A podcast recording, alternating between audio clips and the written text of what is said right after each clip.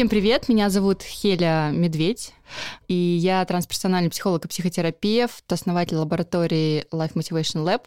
И мы в подкасте «Спроси у карт», в котором мы говорим о новой эзотерике и осознанности, разбираем всякие интересные случаи, встречаемся с очень интересными людьми. И со мной сегодня в студии Анастасия Враменко. Всем привет! Я тут немножко залетная птица из мира киноиндустрии, но теперь, что мы творим подкаст «Спроси у карт», вместе с Хели делаем нашу лабораторию мотивации Life Motivation Lab. Сегодня у нас очень интересный гость. Или гостья, Элин. Просто я. Хорошо, сегодня с нами просто я. Сегодня с нами моя хорошая подруга, с которой мы познакомились, на самом деле, когда вместе учились на трансперсональной психотерапии. И потом как-то нас жизнь повела в одно русло. Потом мы вместе учились на нейрокоучинге. Возможно, будем вместе учиться на чем-то еще. Но Элина для меня всегда была примером человека, у которого такой багаж знаний, что я рядом со своими полутора психологическими образованиями Я просто рядом. выйду. А, тем не менее, сегодня с нами в студии Лина Немакина, тета-хиллер, или инструктор по тета-хиллингу, как правильно? Ну, на самом деле, можно сказать, что и практика, и инструктор, э, потому что там разные степени градации, да, то есть если ты просто проходишь какие-то курсы, ты практика, а если ты проходишь э, тренерские курсы, то ты становишься инструктором. Илина, так же, как и я, трансперсональный психотерапевт, нейрокоуч, мастер рейки и инструктор-практик тета-хиллинга. Я ничего не знаю про тета-хиллинг, ну, вернее, я что-то почитала перед нашим выпуском, но для меня это абсолютно какая-то новая планета, поэтому я думаю, вместе с нашими слушателями слушателями, мы как-то будем во всем этом разбираться. Я для себя условно называю этот выпуск это хилинг для чайников. Вот такие были желтые книжечки раньше. Поэтому давайте разберемся. Но сначала сделаем наш традиционный расклад. Да, традиционный расклад. Каждый берет себе по карточке, и дальше я это как-то трактую. Карта дня. Вселенная посылает нам карту дня. Так, у Анастасии карта, которая выглядит довольно устрашающе, называется «Вмешательство». И это восьмерка мечей. И это про то, что все идет не так, ограничения внутренние, ограничения внешние, и про какое-то, в общем, немножко разбитое состояние. Анастасия, почему так произошло? Слушай, ну вот бывает э, дни, когда все идет не так. Вот у меня был такой вчера день, может быть, сегодня он все-таки справится как-то, ну, сломался диван, сломался ноготь, неправильные трансферы, все-все-все. Вот бывают дни, когда все в какой-то бытовой истории идет не так. Я только с этим связываю. Может быть, какие-то космические процессы или что-то типа того. Но я думаю, как-то мы выйдем из этого состояния. Уверена, в этом всегда выходили, и нет причин не выйти в этот раз. Так, у Илины четверка жезлов, она выглядит вот так вот прекрасно, такой круг. И это нам говорит о том, что у Илины довольно размеренная жизнь, которая идет по кругу. Да, Элин? Да, особенно мне нравится то слово, которое написано на карте. Завершение. Да. Или его отсутствие? Скорее всего, первое. Завершение? Да. А завершение есть, чего? Ну, то есть какой-то этап определенный пройден, и сейчас определенный переход на следующий какой-то уровень. Завершение какого-то цикла твоего? Да. То есть круг замыкается все же и переходит на новый уровень? Да. Ты это чувствуешь? Ну, я пока в процессе. Так, и у меня карта тройка дисков с названием простым и емким труд. Это, в принципе, очень хорошо говорит о том, чем я занимаюсь в последнее время, потому что у меня очень много всего, и я над этим тружусь. Вот. И еще это про некую тройку отношений в том смысле, что это какие-то партнерства, коллаборации. В общем, мы сейчас вот втроем здесь сидим, как три угла вот этой вот прекрасной пирамиды, и общаемся. Как обычно, все в точку. Так, ну что, сегодняшний наш выпуск посвящен тета-хиллингу. Мы решили немножко нырнуть в эту тему. Для меня тета-хиллинг немножко про сетевой эзотерический маркетинг. Что хилинг и рейки, почему-то у меня в голове это все вместе, что это такая штука, которой нужно очень долго учиться, потом нужно как сдавать какие-то экзамены, потом снова нужно сдавать какие-то экзамены, это бесконечная учеба, очень дорогая, непонятно потом, как ты там лицензируешься и что ты делаешь, и не очень на самом деле понятен принцип работы. Вот, я, честно, так же, как Анастасия, глубоко в эту тему не погружалась, но вот хочется ее немножко покрутить и найти, возможно, в этом методе для себя тоже что-то новое и интересное, поскольку ко мне часто приходят клиенты, которые были у хиллеров. Они прям говорят, мы там пару недель назад были вот это хиллера, проработали то-то, то-то, то-то, а вот сейчас пришли сюда, там, в терапию дорабатывать то-то, то-то, то-то. Начну чуть-чуть с рейки, наверное, потому что это была такая первая практика. Что такое рейки для чайников? Подожди, а я хочу добавление к Настиному вопросу понять, как рейки сразу с это хиллингом соотносятся, почему они всегда в какой-то связке идут. Вообще, на самом деле, это разные абсолютно системы и никак они не соотносятся. То есть рейки – это рейки, это японская система, да, а тета-хилинг – это тета-хилинг, это бренд, э, созданный американкой, который официально зарегистрирован. Я сейчас пытаюсь 20 лет назад вспомнить, какой был год, чтобы понять, 2002. что 2002. Я тебе помогу. Да, точно. Вот. Ну, даже это, получается, было побольше, то есть э, конец 90-х, скажем так, брожение умов, масс, появлялись разные, на самом деле, на рынке учения, разные секты, и все это было очень непонятно. У моей однокурсницы мама занималась рейки. И когда мы в разговоре, я упомянула о своих каких-то проблемах, она мне говорит, слушай, ну мама у меня занимается, она может помочь. Именно проблемы по здоровью здоровью. И я стала к ней приезжать. Выглядело все это достаточно прозаично, то есть я приезжала, мы с ней просто разговаривали о чем-то, я ложила, ну, там диван, там не было какого-то массажного стола, как обычно делают специалисты рейки, кто принимает на очных сеансах. И она проводила процедуру. Что конкретно там она делала, на тот момент я не понимала, да, то есть это было просто, она клала руки в определенные позиции на, на мое тело, да, то есть, например, на лицо, под голову и держала какое-то время. То есть как клиент на тот момент, что я ощущала? Я ощущала, пожалуй, расслабление, мне было хорошо, мне было тепло. В этот момент мы еще что-то, она мне говорила, что если ты хочешь что-то говорить, ты можешь говорить. Мы с ней обсуждали какие-то вопросы. И сейчас, понимаю уже по происшествию определенного опыта, я понимаю, что в тот момент я получала глубокое расслабление. Да? То есть что дает рейки помимо давайте будет это звучит так, целительной энергии, ты получаешь глубокое расслабление в процессе. То есть это такое, я бы не сказала, что это прямо состояние глубокого транса, это состояние именно глубокого расслабления. Это на самом деле, знаешь, э, очень хорошая вещь именно вот для такой релаксации, потому что ты ложишься, тишина, может играть какая-то приятная музыка, человек настроен на то, чтобы тебе помочь. И на самом деле это во всех мастерах очень, мне кажется, это очень большая ценность. И на протяжении часа проходит определенный процесс процесс. Я сейчас не помню, но мне кажется, наверное, стандартно я там была у нее раз 10. На самом деле, спустя все это время, когда я ходила к ней, мне становилось легче. А прошло время, и тот вопрос по здоровью, он просто прошел сам собой, без лекарств, без таблеток, без всего того, что могло было пройти. И ты это связываешь с, а, вот с этой процедурой-практикой? Да, я это связываю даже сейчас непосредственно с этой процедурой-практикой, потому что сейчас я понимаю, что со мной произошло. То есть помимо того, что со мной работал человек, который был настроен помочь, шли определенные энергетические процессы, я же еще энергопрактик все равно, да, то есть я сейчас это понимаю и вижу. Плюс с точки зрения психологии, психологии я проговорила все, что у меня было. Все, что э, произошло с этой болезнью, что было связано с этой ситуацией. То есть это такой как бы комплексный процесс произошел. А, я сейчас побуду немножко Пашей Осовцовым и скажу так, хорошо, если у меня нет посвящение рейки? Или это посвящение называется у рейки? Или как э, это? Там есть инициация. Инициация, инициация да. мое любимое да. слово. Если у меня нет инициации рейки, ты ко мне пришла, легла на кушетку, я на тебя положила руки, и я тебе искренне очень хочу помочь, но у меня нет никакой инициации. Вот ты расслабилась, мы с тобой это все проговорили, ты рассказала все про болезнь, откуда она пришла, куда она идет. Возможен ли в этом случае тоже такой же положительный исход? Без того, чтобы человек имел инициацию? Я считаю, что возможен. Вот сейчас конкретно я тебе могу сказать, что я считаю, что возможен, но я тебе объясню, почему. То есть, когда человек получает инициацию рейки, да, такой а сакральный процесс, то есть там проходит определенная процедура. Прям ритуалы. Ну нет. Все гораздо прозаичнее, да, то есть человек садится. Да, как это проходит, кстати? Это секрет, я не могу.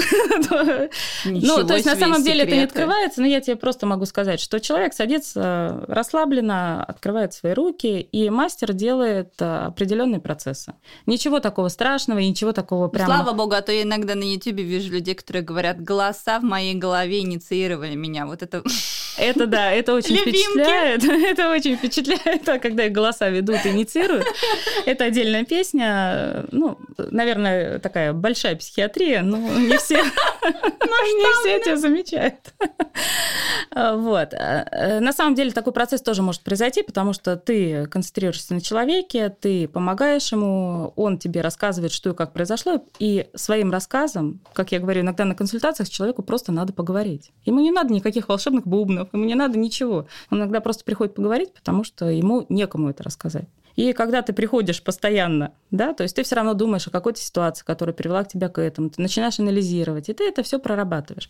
Другой вопрос, э, когда человек может быть не посвященный ни в какие, скажем, энергопрактики и не умеющий работать с какими-то основами безопасности, он может помочь, но опять же, на какой силе он поможет, да? на своей. То есть, прикладывая руки к чему-то, и что-то делая, надо всегда помнить о том, а что я делаю, для чего я делаю, да, и вопрос безопасности этого. Закон брать давать. В том числе. Один из самых главных законов мироздания. Ты знаешь, я просто хотела со стороны а, работника киноиндустрии добавить, что на самом деле популяризацию рейки дала актриса Ирина Горбачева, которая просто стала ходить на там большие YouTube интервью шоу и просто рассказывать про своего мастера, про этот метод. И я помню, что там даже, я не помню, у кого был выпуск, она даже поехала в некий центр, который она создает со своим мастером, не помню точно, ну, а там Сочи, Калининград, а, и вот они создают целый центр, и там даже показывали, как они, значит, там тренируются и так далее. И я даже удивилась в какой-то момент, да, что человек, не все мы делимся инструментарием, который мы используем, да, она вот, наверное, была для меня первой такой публичной личностью, которая начала рассказывать вообще, что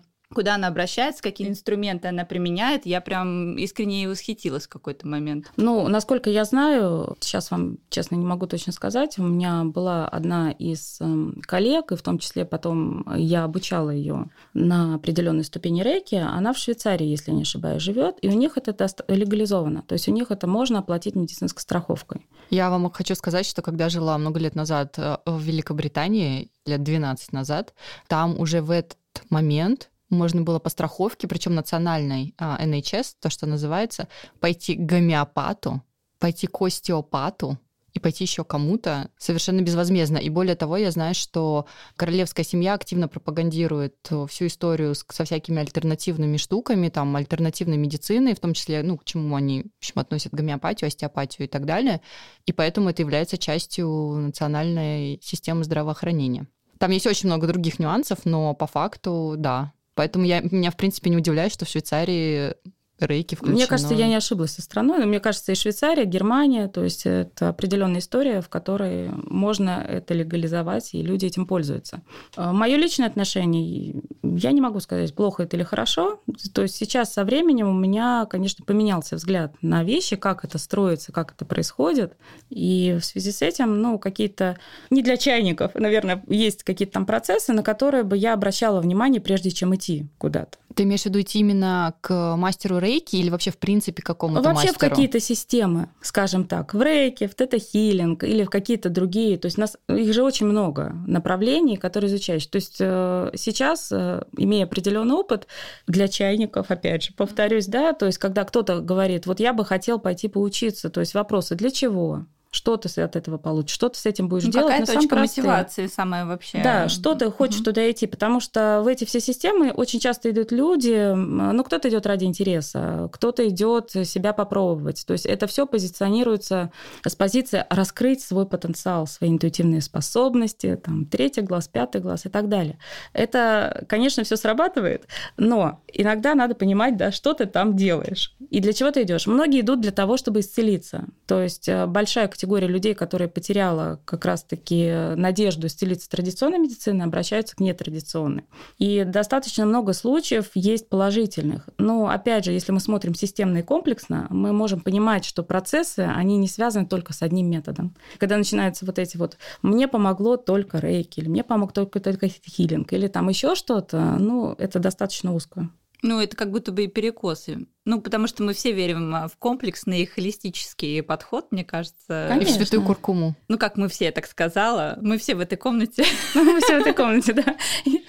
Ну, то есть э, надо понимать, да, чтобы человек, э, опять же, если мы говорим об исцелении, э, вот эти чудесные случаи, которые как описывают метод, как волшебную таблетку, но нет такого это единичный случай. К этому моменту должен человек прийти абсолютно готовый. Ты знаешь, мы этот подкаст начинали, мне кажется, одна из первых фраз, которая звучала, ребята, мы не рассказываем про волшебные таблетки, вот. мы просто пропагандируем, что их не существует. Вот, я с тобой полностью согласна, потому что когда начинается... И очень многие рассматривают любые такие методы, в том числе эзотерические методы. То, что я сейчас приду, я тут ритуальчик проведу, тут хлопну, тут бубном постучу, и все сработает. Еще перстень на себя надену магический. Это обязательно обязательно. Камень и заряжу.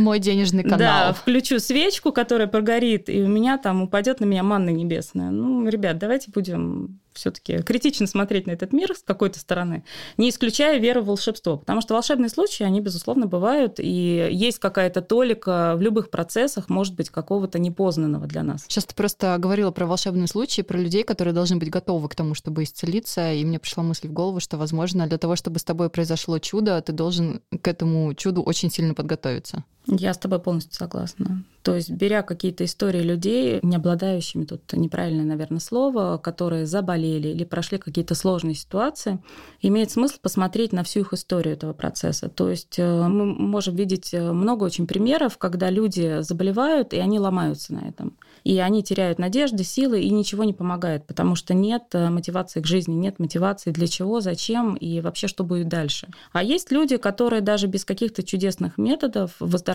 даже на самых каких-то запущенных стадиях любой болезни, они находят вот это, наверное, зерно в себе и приходят к исцелению. То есть тут общее как состояние человека. И когда говорят, вот мгновенное исцеление, но они забывают упомянуть, какой путь для этого человек прошел к этому исцелению. То есть, возможно, да, вот сейчас вот он вышел, ему там подержали руку, дунули на него, сделали еще какие-то процессы, и у него запустился нужный процесс. И это помогло ему исцелиться. Но не надо забывать о том, что было до этого. Что он прошел, о чем он думал, как он там что-то отпускал, что-то принимал. То есть все эти вопросы, они такие объемные. Очень интересно.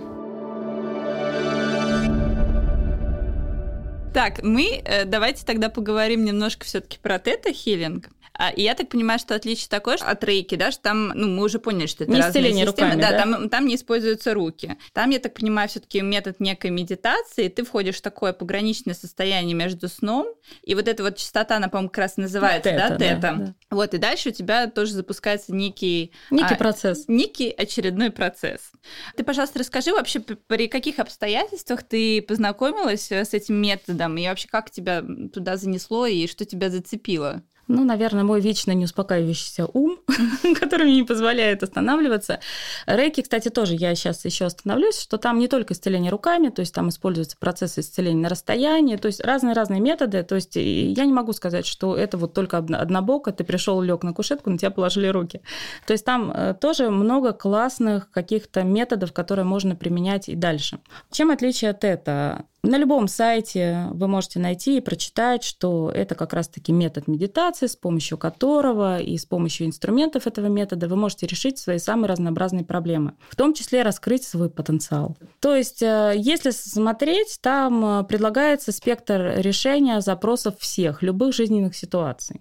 И опять же, как в любой сфере, которая продается у нас везде, да, это чаще всего что у нас? Здоровье, отношения, деньги. Ну, три сферы, которые прям неотъемлемо действуют на всех покупателей, на всех потребителей таких услуг. И я не могу сказать, что это плохо или хорошо, но сам метод, да, то есть э, действительно э, в понимании метода вложено слово тета. Тета – это определенная частота мозга, на которую погружается человек. Обычно говорят, что это состояние между, когда ты уже почти заснул, но еще не заснул, то есть такое глубокого расслабления. А как это отличается от гипноза или транса? Вот я тебе к чему говорю, что сейчас, понимая все это, как происходит, то есть, по сути, человек вводится в состояние транса. Просто через определенное погружение в медитацию. То есть э, мы говорим, что вдохни-выдохни, расслабься. То есть человек э, помещается в безопасное пространство. Ему говорят, сейчас все будет безопасно. Ты просто раскрой, глаза, э, раскрой глаза, закрой глаза, раскрой внутренние глаза, дыши, успокойся, и все будет хорошо. Э, и э, на самом деле практик, работая либо сам с собой, либо с клиентом, он входит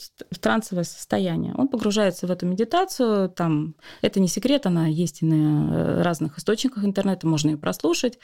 Суть основная в том, что погружение в эту медитацию практик приходит к источнику. В источниках официальных метода да, позиционируется, что это либо космическая энергия, либо творец. То есть называем так, как нужно клиенту. Бывают клиенты приходят, которые не верят ни во что. Тогда как мы это называем? Как ему хочется, да? То есть тогда мы говорим, ну ты же знаешь, что есть космос. Есть определенные высшие силы. Или, например, ты же знаешь, что есть квантовая физика, да? И там есть уже доказанные методы, что сила мысли, Сила наблюдателя, она влияет на процесс. То есть делаем так, как комфортно человеку.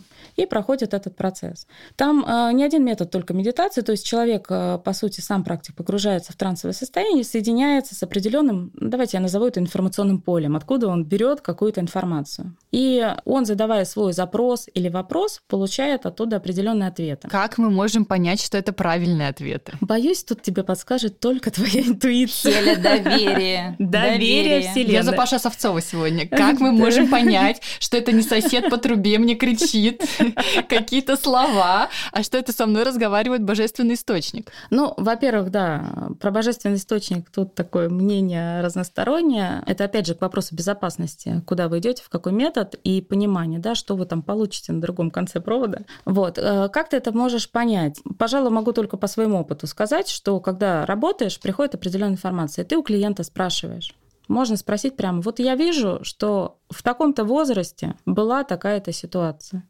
Посмотри, пожалуйста. То есть изначально процесс, он выглядит как, э, ну вот приходит клиент, и у него есть запрос. И, безусловно, вначале обсуждается запрос. Что, как, э, зачем, почему.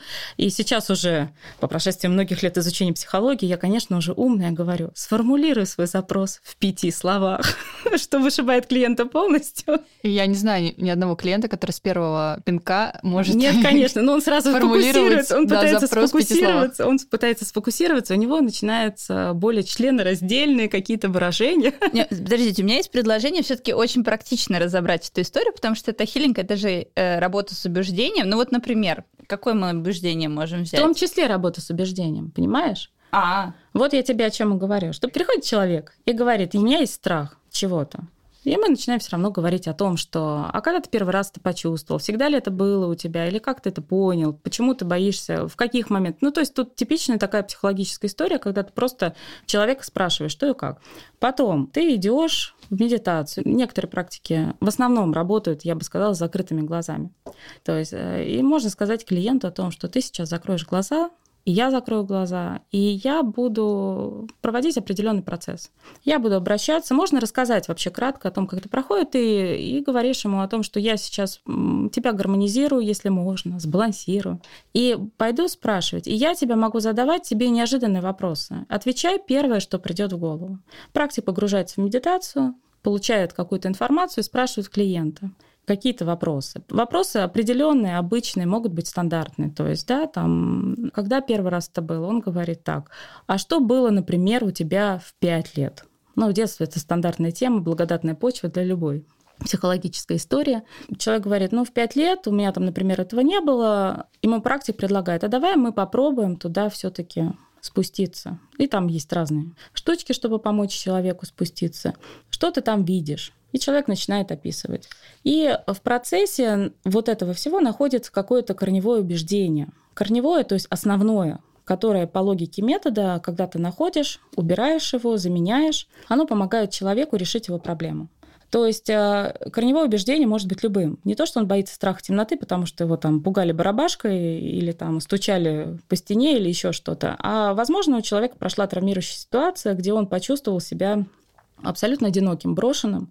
И тогда, ну, сейчас я вам уже приляпываю туда много других своих методов, да, и когда ты видишь это состояние, уже ну, например, в комплексе, как сейчас уже работаю, да, то есть ты работаешь состоянием и убираешь это все. И в этом состоянии, как работает это хилинг, он может найти убеждение, что меня все бросили, я брошенный, я не нужен никому, там Бог бросил меня. И вот такие убеждения корневые.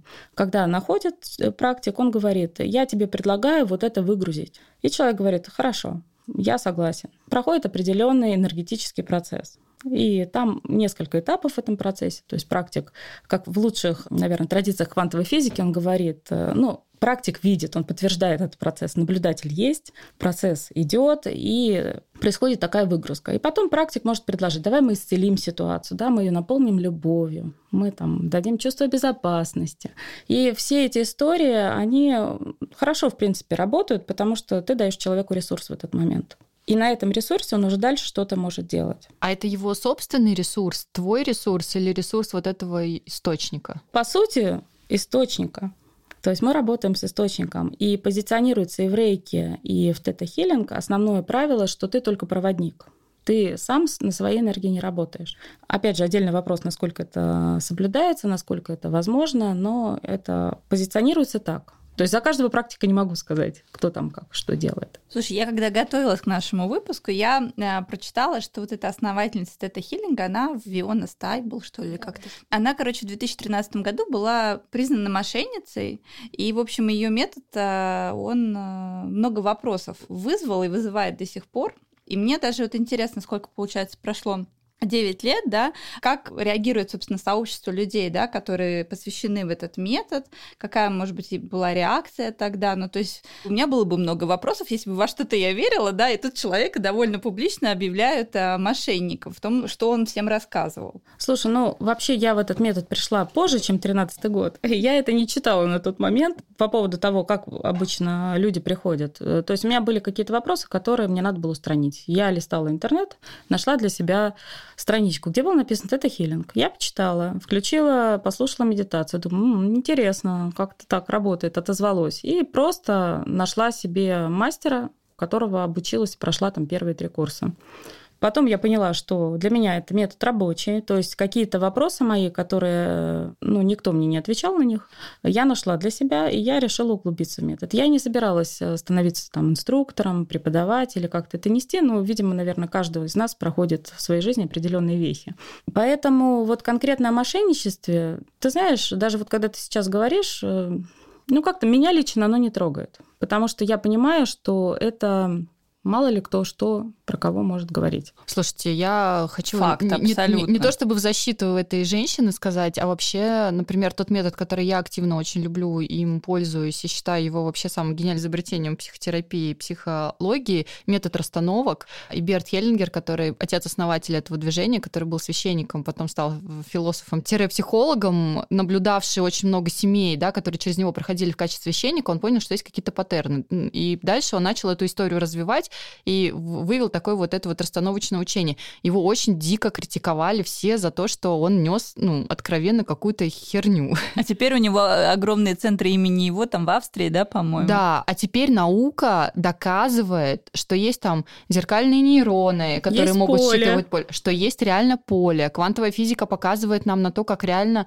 наблюдатель может влиять на исход эксперимента. Есть истории про то, что есть эп- эпигенетика, наука, которая развивается, которая говорит о том, что внутри нас есть как бы скрытые гены, которые тоже много чего помнят, и это не те гены, которые отвечают только за наш внешний облик и те болезни, за которые, которыми мы потенциально будем болеть. Есть еще 98% информации, которую пока еще не могут расшифровать.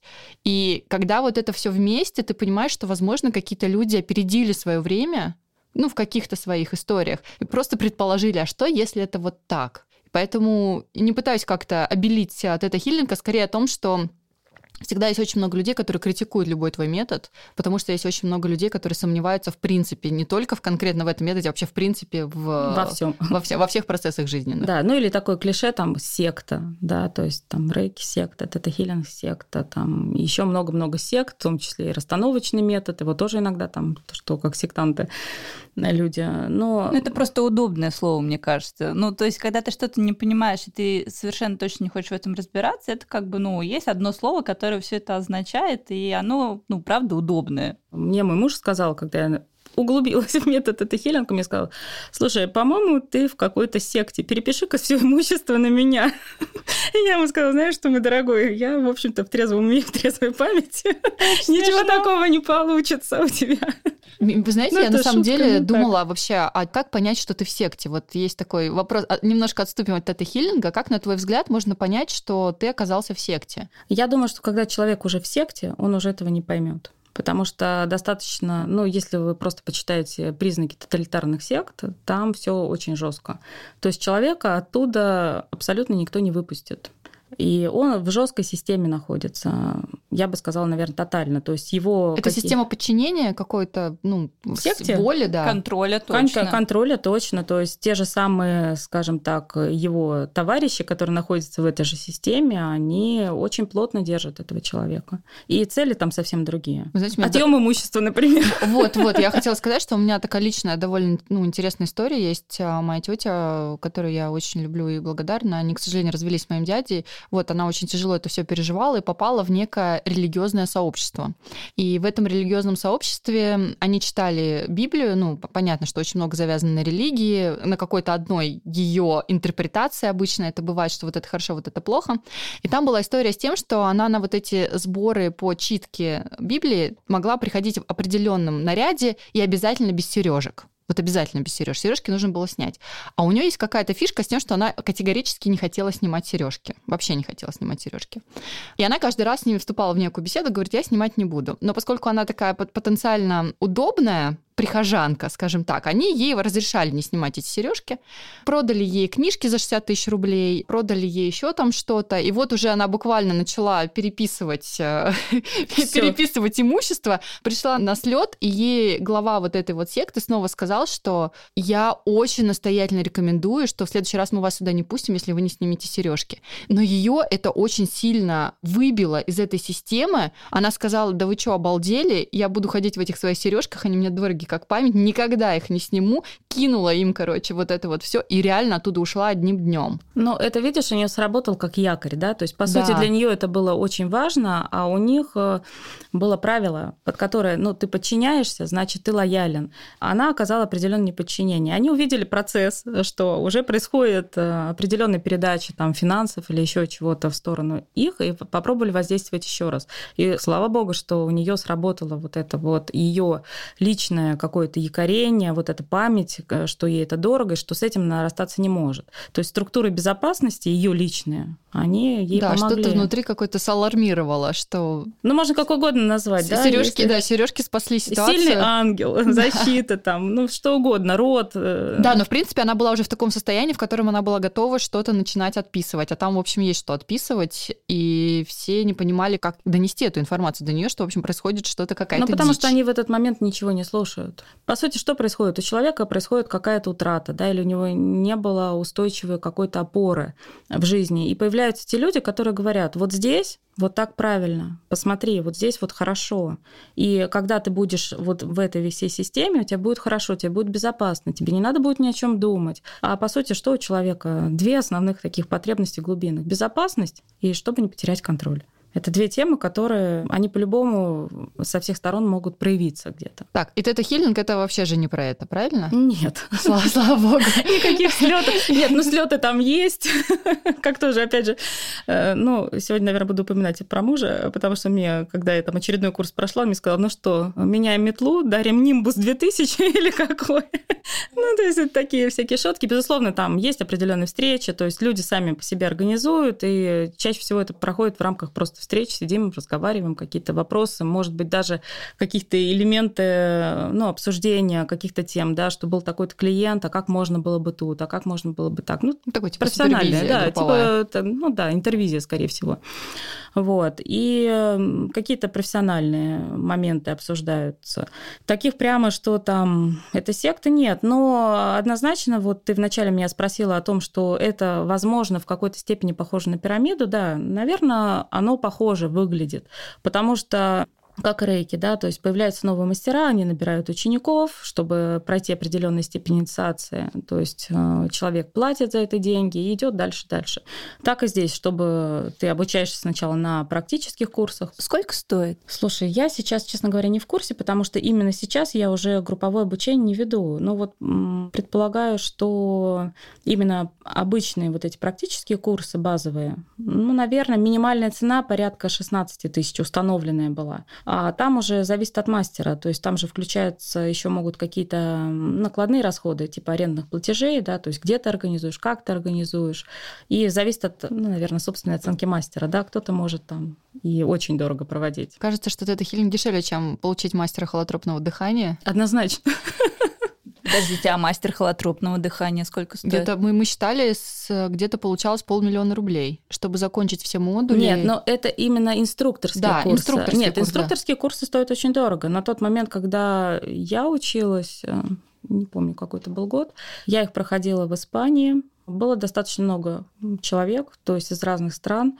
Мне кажется, что это было порядка ну, не меньше 300. 300 евро или 300 тысяч рублей? Э, в рублях. Нет, э, вы знаете, я сейчас точно вам не скажу, не озвучу сумму. Там, ну, в принципе, у нее есть сайт, там все эти официальные расценки, у них на официальном сайте ну, все есть. Но это была какая-то ощутимая для тебя сумма? Ну, естественно. То есть... Э, ну, про 16 тысяч кажется, что это довольно Нет, 16 подъемное. тысяч это для практика, да. То есть приходит человек на базовый курс, ты работаешь с ним три дня, 3-4, обучаешь его основам метода, А дальше есть еще продвинутые курсы, есть курс глубинной раскопки. Ну, вот эти три основных курса, которые имеет смысл пройти, если ты хочешь в этом методе поработать. А дальше есть разные направления курсов. То есть есть на тот момент, что мне очень откликалось. То есть курс был интуитивная анатомия, он длился 21 день. 21 день, два раза в день раскопки, вот это погружение в метод. Я могу сказать, что он мне очень много хорошего принес. И это было интересно, еще интересно с точки зрения того, что меня всегда, в принципе, интересовало, как это наши духовные процессы, они совмещаются с телесными. И там ориентация непосредственно была, ну, анатомия, да, то есть там про каждую систему тела, какие убеждения могут воздействовать, как это можно работать. Ну, вот с разных сторон этот метод такой был интересный для меня на тот момент. И именно после этого курса я решила поехать на инструкторские курсы.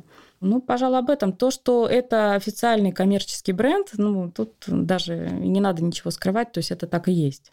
То есть ты приходишь в эту систему, если ты хочешь там дальше продвигаться, ты продвигаешься. Слушай, ну с другой стороны, и космоэнергетика, и ауросома, и это вот все это таким всё. образом построено. Да, это же все про это. Да? Эй, спасибо, мне правда сегодня так было интересно, но а, сидя в студии с двумя женщинами, которые не прекращают учиться бесконечно самым разным способом, я просто для себя опять делаю вот этот вот э, вывод о том, как важна все-таки комплексная история, да, и когда ты идешь все-таки в одну какую-то часть, немножечко, наверное, нужно посмотреть с разных все-таки углов на любую ситуацию и на разные инструменты. Вот Ну, я с тобой полностью вообще согласна, потому что смотреть однобоко, говорить, что только вот работа с убеждениями вам поможет. Но когда ты видишь клиента и видишь, что ты ему там что-то выгружаешь, ну, условно, да, мы скажем так, в кавычках выгружаешь, и когда происходит эта внутренняя работа, ты видишь, ну, тут какие-то, наверное, еще свои э, качества включаются, как проекция или интерпроекция, ты понимаешь, что человека зажато тут здесь в груди, ты видишь там еще что-то и тут, и невозможно вычленить только вот работу вот с убеждениями отсюда. То есть там все комплексно. И, конечно, хочется, чтобы вот эти методы все, они не были такими однобокими. Хочется больше разносторонности там, наверное, для специалистов, какой-то большей экологичности и безопасности для клиентов. Илин, спасибо тебе большое за то, что ты согласилась прийти к нам. Было очень интересно с тобой пообщаться, как всегда, впрочем. Поэтому желаю тебе успехов, хотела сказать, послушных клиентов. Послушных клиентов. Клиентов, которые готовы все же что-то делать, а не просто прийти ради того, чтобы прийти и поставить себе галочку о том, что я там была здесь, точка. И развитие, конечно же. Я вас тоже очень благодарю, девчонки. Мне прям было очень приятно пообщаться, и интересный опыт для меня тоже. Спасибо. Спроси